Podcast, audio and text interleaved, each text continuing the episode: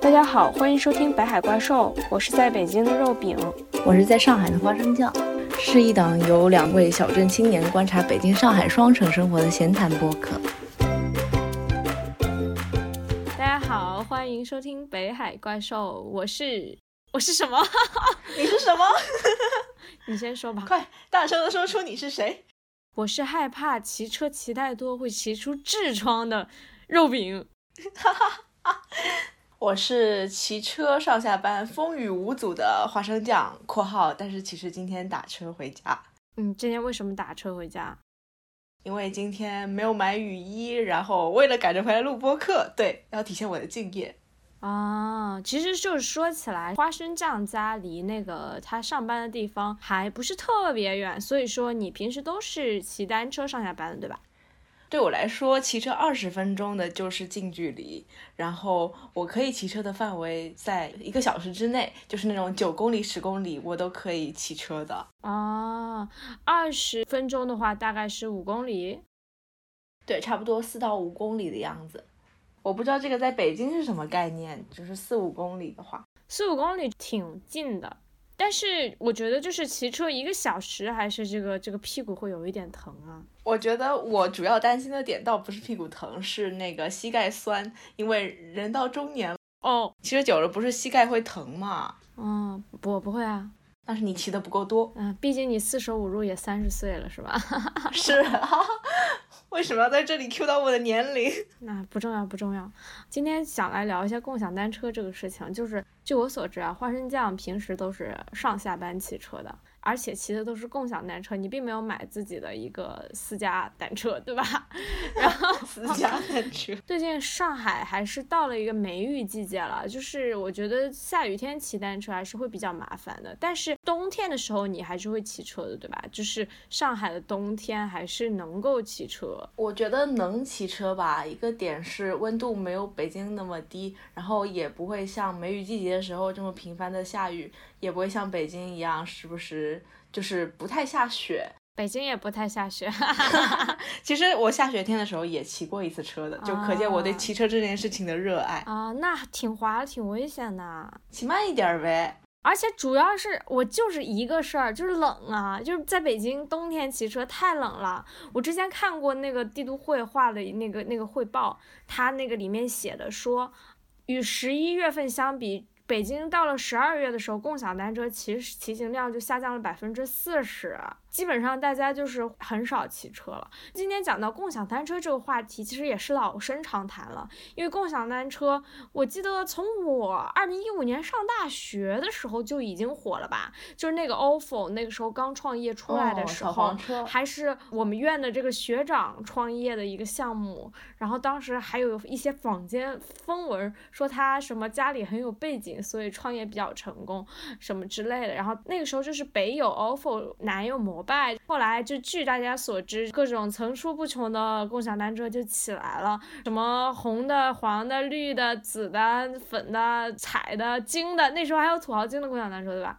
就是现在我们据大家所知的，就是从那个押金门出来之后，然后共享单车就逐渐走向了衰落，就变成了一个泡沫。其实大家都知道的一个事情就是，其实当时是因为资本的游戏吧，然后就是投放了太多的共享单车了，导致了你真正发现，就是大家没有这么多人需要骑这么多共享单车。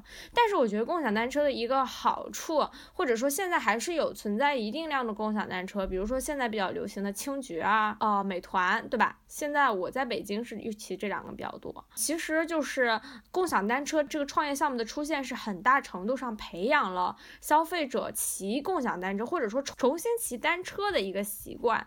就是我觉得在上次大家对单车这种东西的爱好，可能还是上世纪九十年代，至少是汽车还没有普及的年代。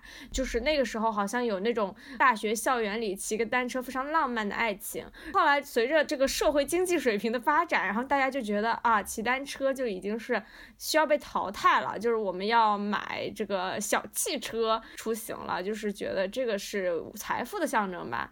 再后来呢，我觉得就是大家对环保的这个意识有了一个提升之后，觉得啊，那个北京、上海这个雾霾太严重了，我们要减少这个尾气排放。那单车作为一种环保的这个出行方式，其实就是一个重新在一些年轻人或者说注重环保人群当中，就是变得比较普及了。还有一个就是单车还是一个就是锻炼身体的一个一个好的工具吧。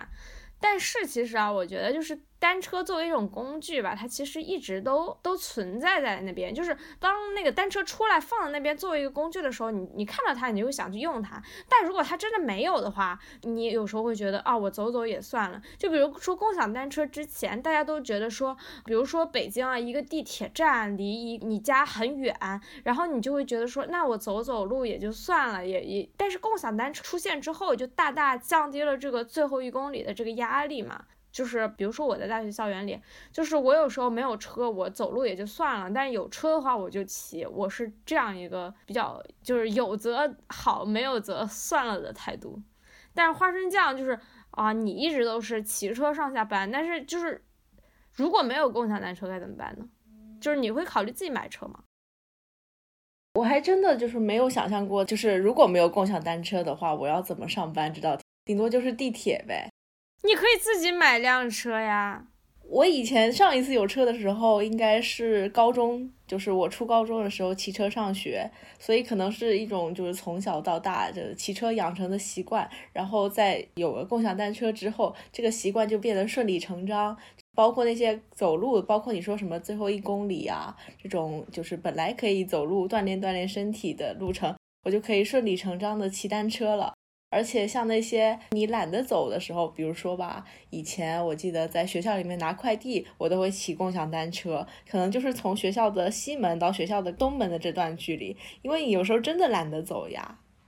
可是骑车我觉得也挺累的，我觉得骑车就是快。像我们这种通勤的人，就是要追求这一点快。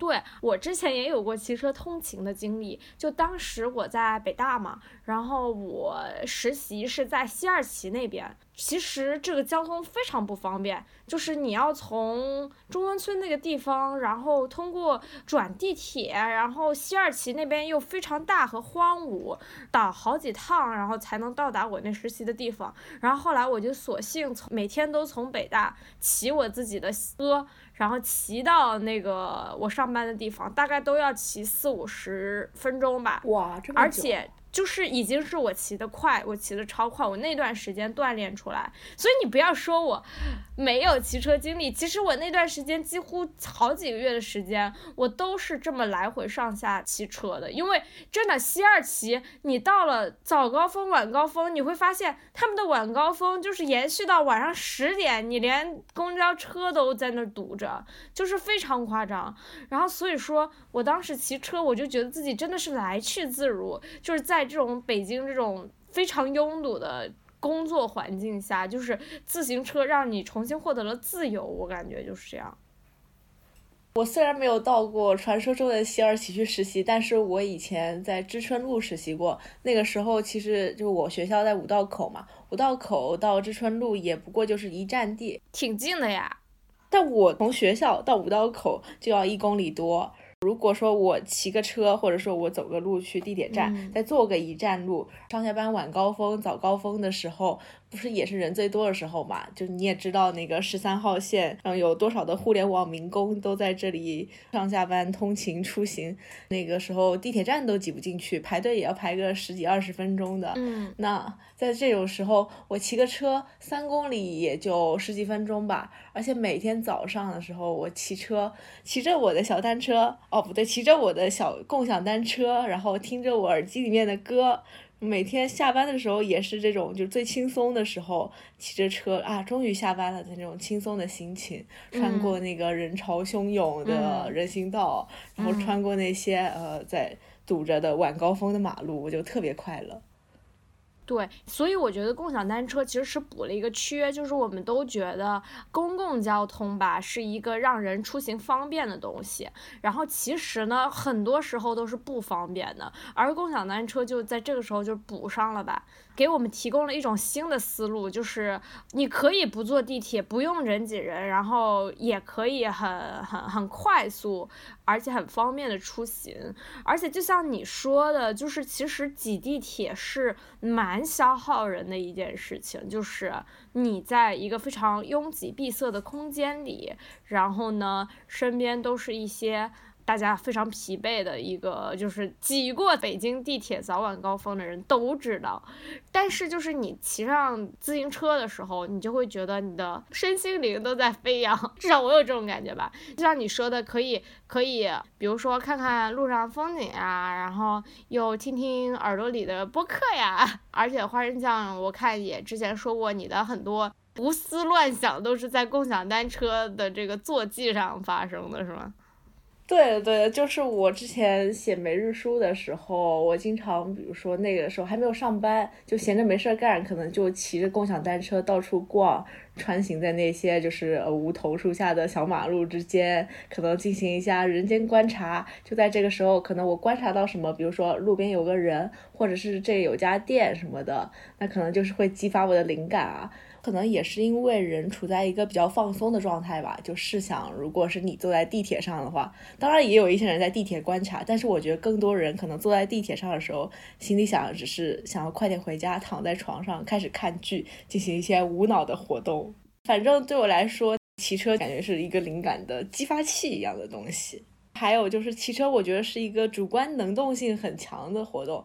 不说什么电动车、摩托车吧，就是骑车。首先你要经过你的做工，就是你在那儿踩单车，你的双腿在不停的转动，然后你的人也是在不停的前进当中的。还有就是我想到那个英文里面，比如说你说骑车的时候，不是说 ride a bike 吗？那你那个坐公交的话，一般就是说什么 on the subway 啊，什么 on the bus，都是说你在这个交通工具上，就是你是处在这个呃这个方形的行进的物体里面。而骑车的话，就是 ride 是一个动词嘛，就感觉说，即使你可能骑车同一个路段，你骑车花费的时间，可能实际上是比你坐地铁或者是你打车要久的。但是比起坐地铁或者是打车啊，甚至是开车啊，就感觉说我省掉了这些，比如说等待那个地铁、等待公交班次，还有就是路上堵车这种，整个人是处在停滞状态的一种比较糟心的状态吧。就觉得说我在这个时间段里面，我是一直在路上的，我是不断在前行当中的。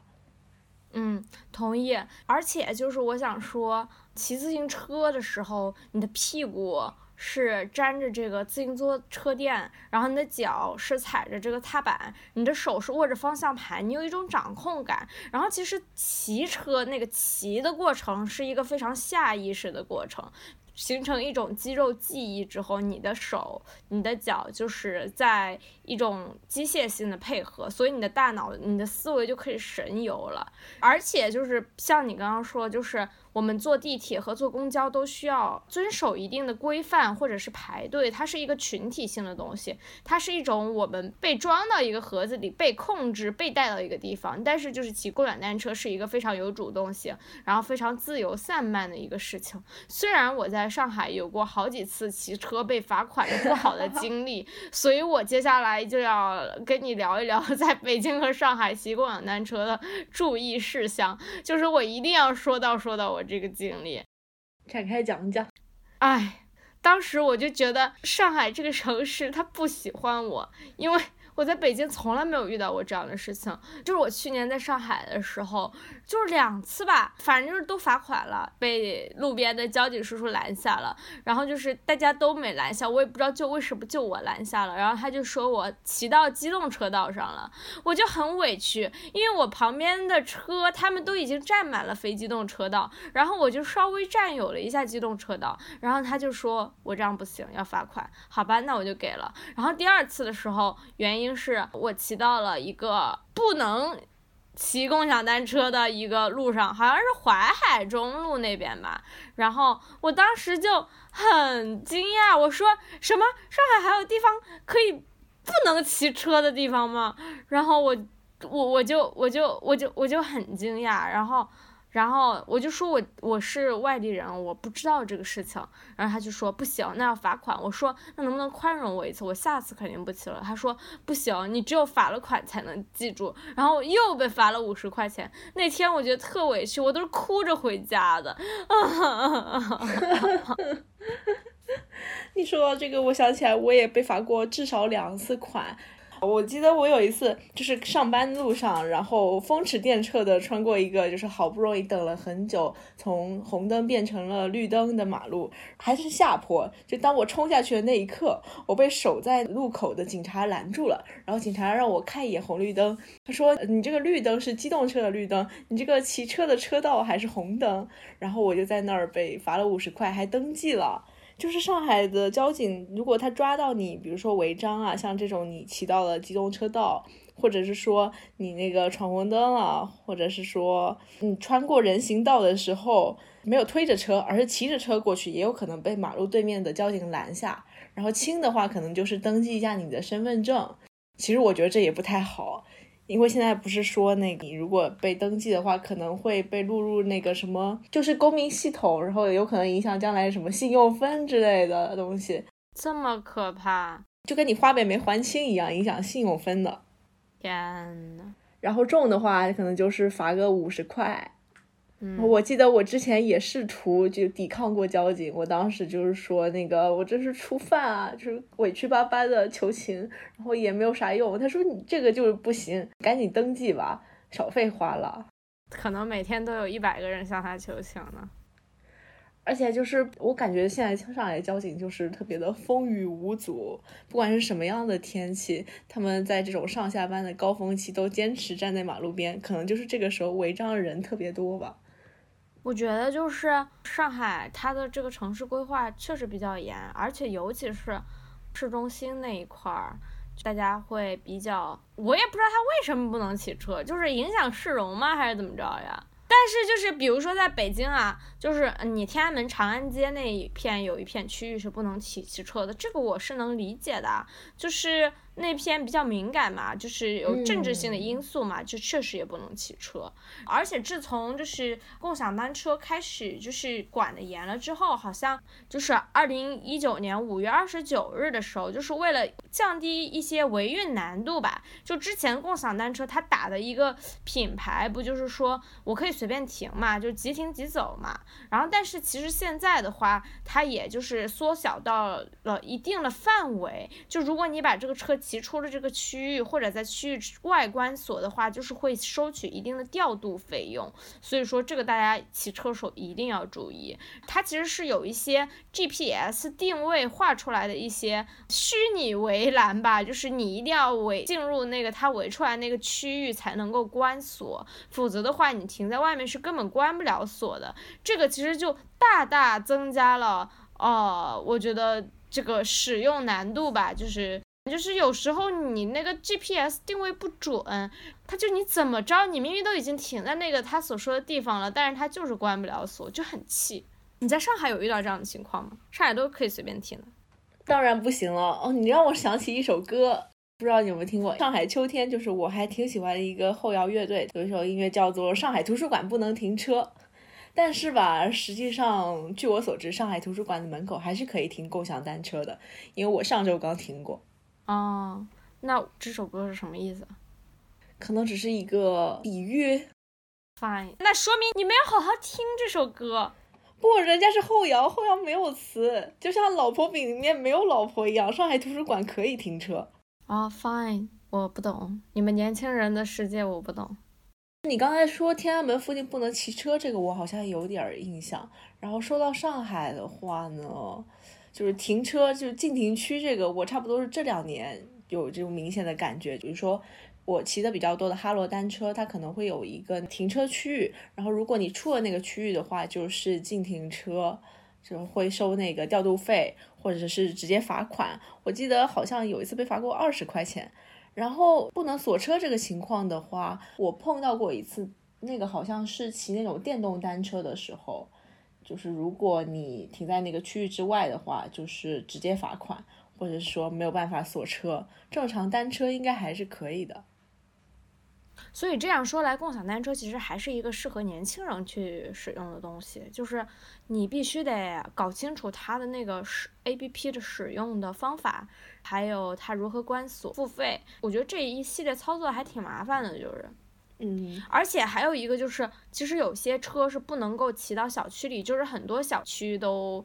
不能够骑车。有一次我就是把车骑到了，也不是有一次吧，就上次住花生酱家的时候，我把车骑到了你家楼下门口，然后你家楼下那个大妈就吼我说：“啊，你这个小姑娘怎么把车停在这里呀？不能停在这里呀，赶紧骑出去啊！”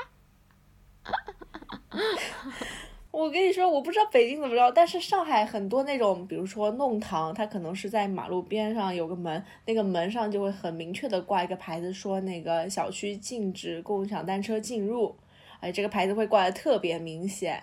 然后如果你骑进去的话，首先你就会被门口的保安吼一句，我不知道为什么你竟然晃过了门口的保安，骑到了我家的小区里面。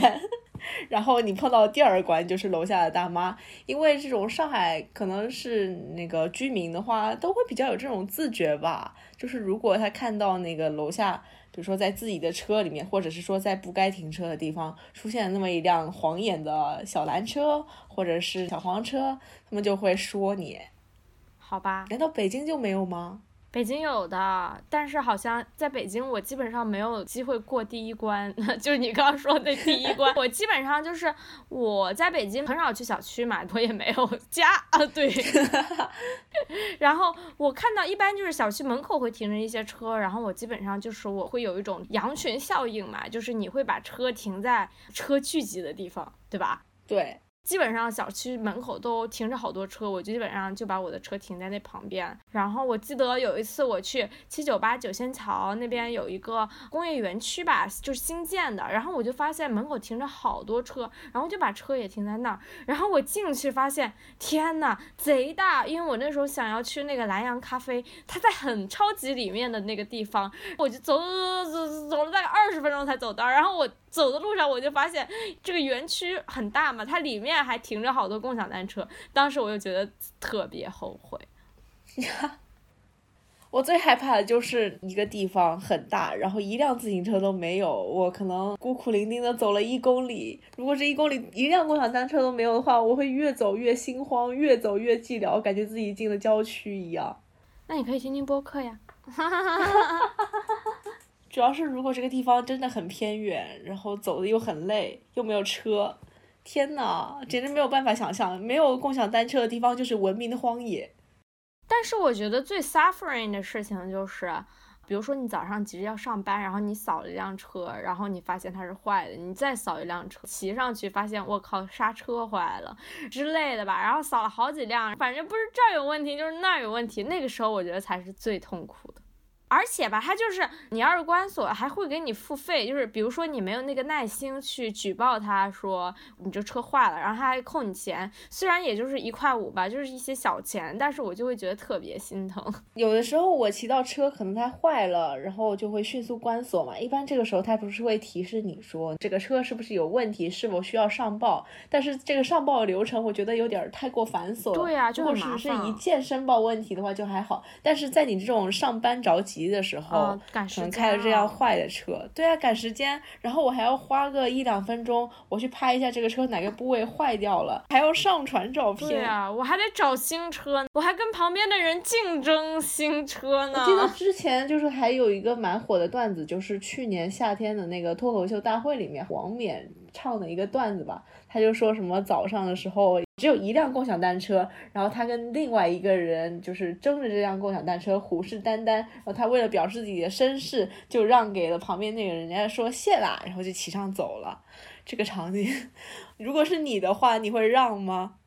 不是，请问这个作为脱口秀大会的一个段子有什么好笑的？我是觉得不好笑，我感觉到就是那种人间真实。如果是我的话，我绝对不会让出这辆车。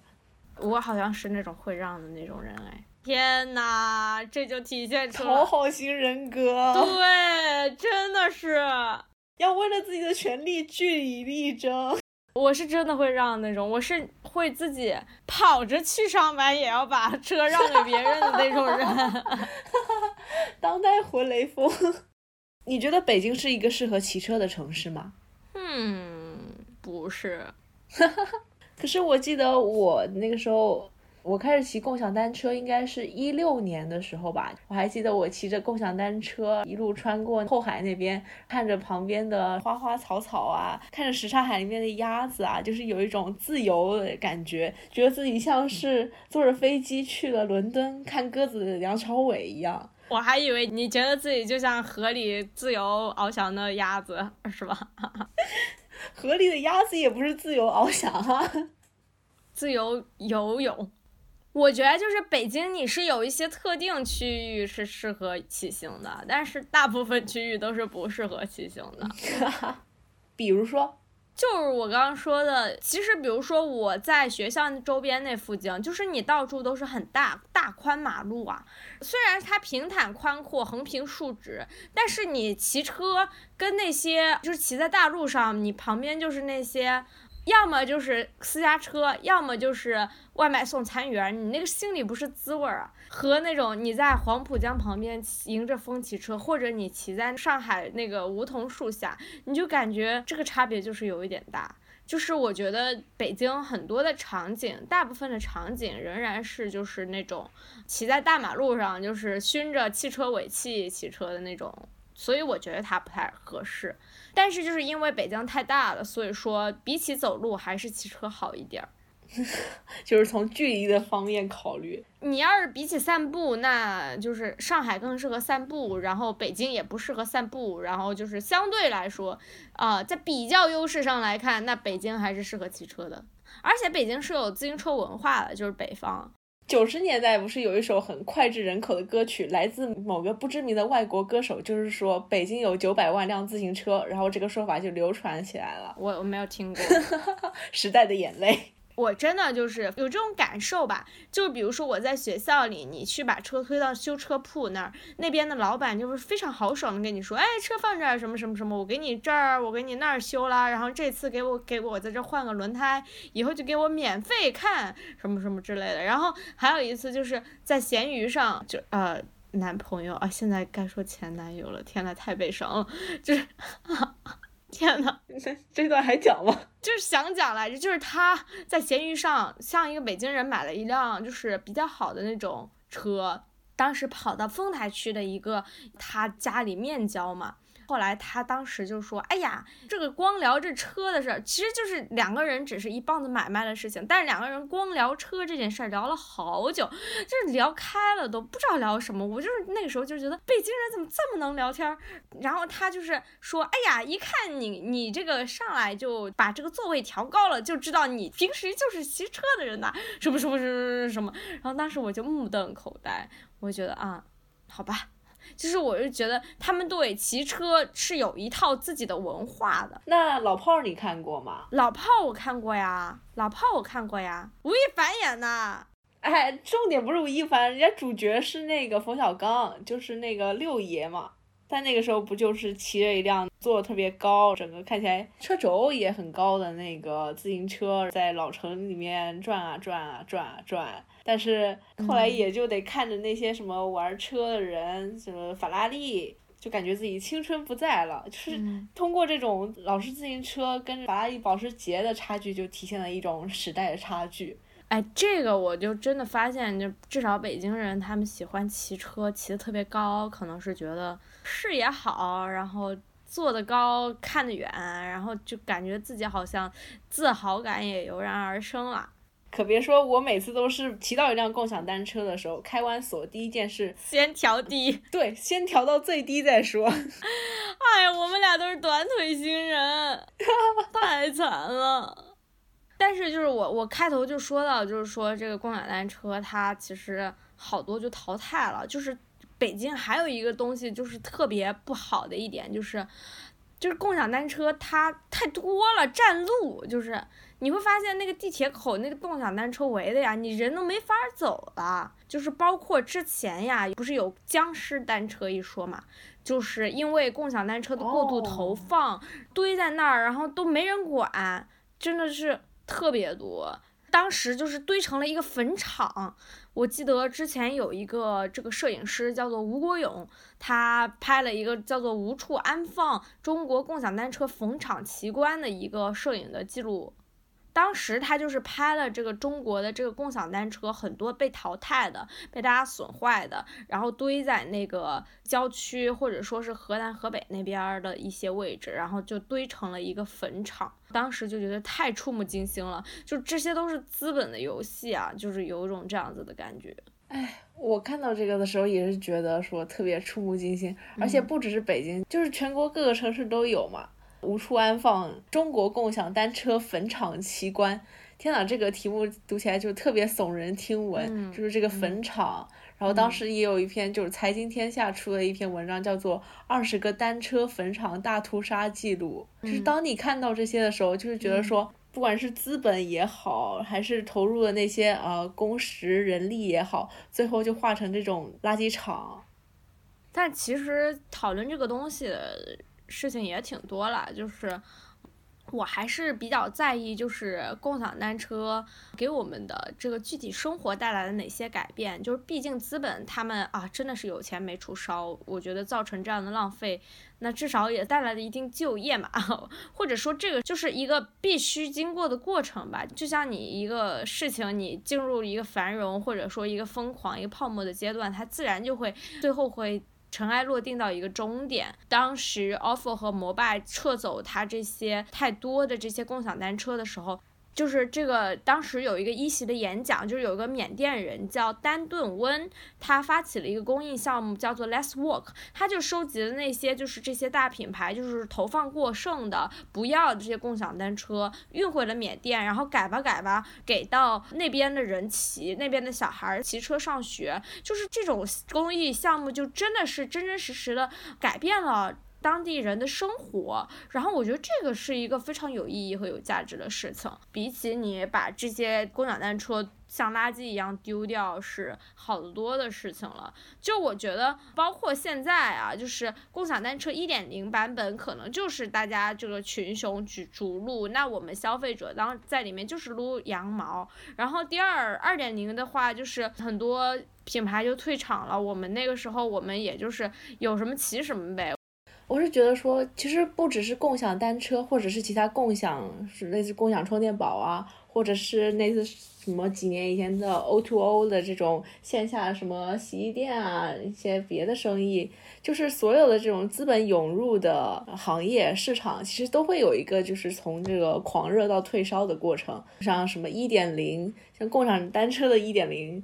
就是什么群雄逐鹿低门槛游戏，当时就像你说的一样，什么红橙黄绿青蓝紫彩色的单车都有，大家就是想快速抢占市场呗。但是在这个过后的话，不仅就是会带来一些资源的过剩，在资源的过剩以后，肯定会有一些那个淘洗的过程。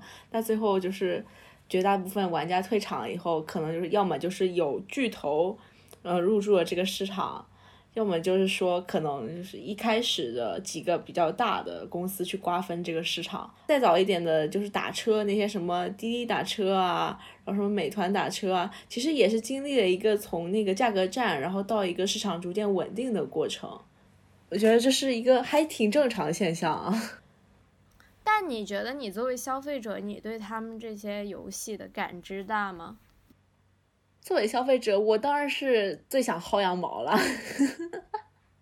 从自私的角度讲，也不是自私吧，我觉得这个就很正常吧。对啊，就像那些外卖打价格战的时候，你肯定也会选最便宜的，看谁，大家就是在烧钱嘛，而消费者就是在从中啊获得渔翁之利呀。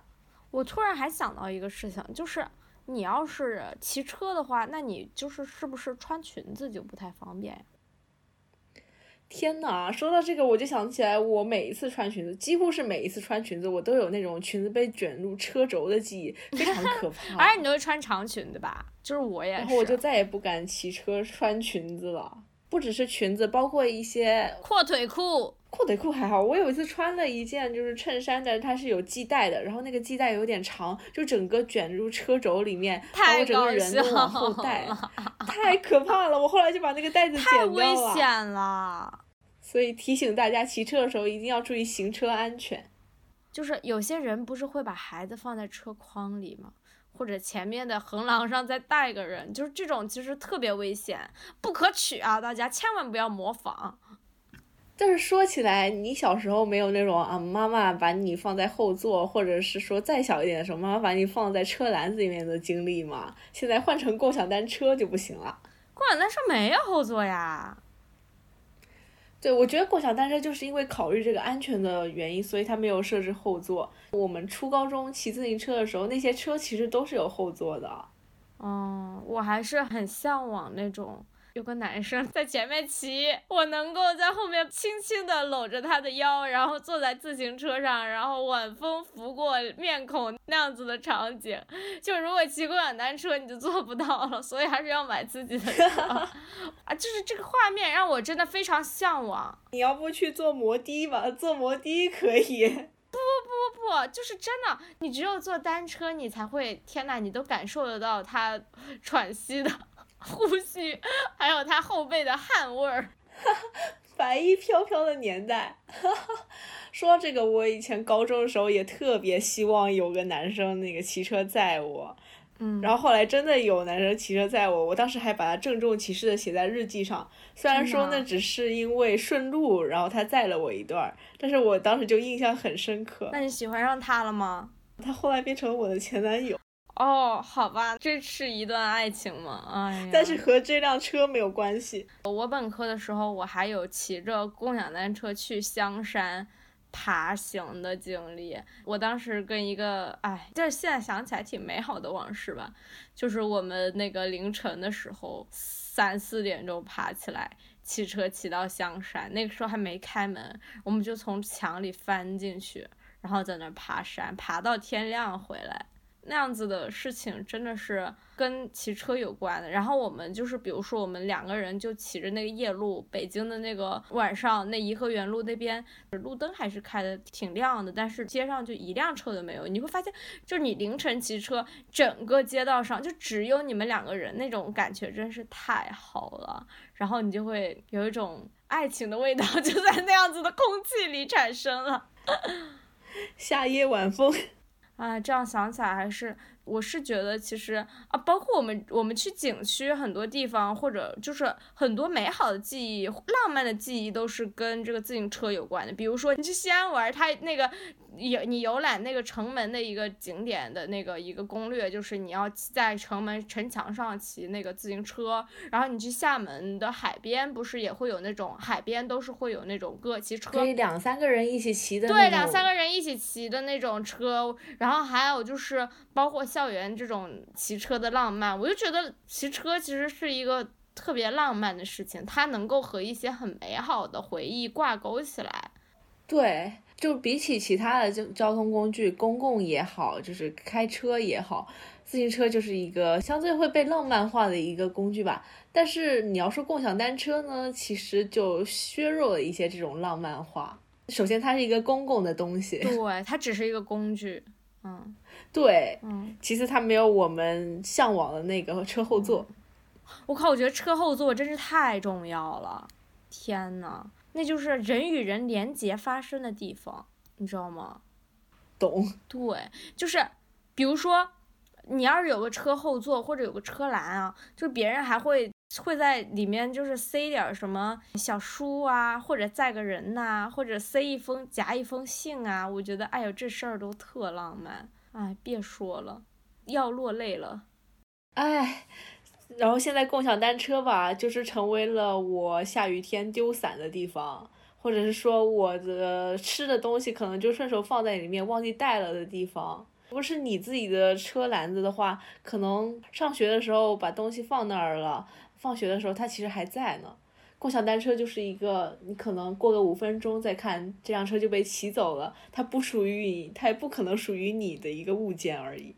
对对。所以它确实是方便，但是它就少了那种独特性和私有性。如果我还是想要拥有一件我自己的车的话，我觉得我以后还是会去买的。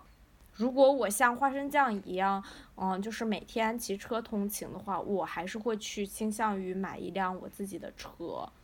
嗯，录完这期播客，突然想买一辆自己的自行车了呢。好的，那下次我就可以坐你的自行车后座了。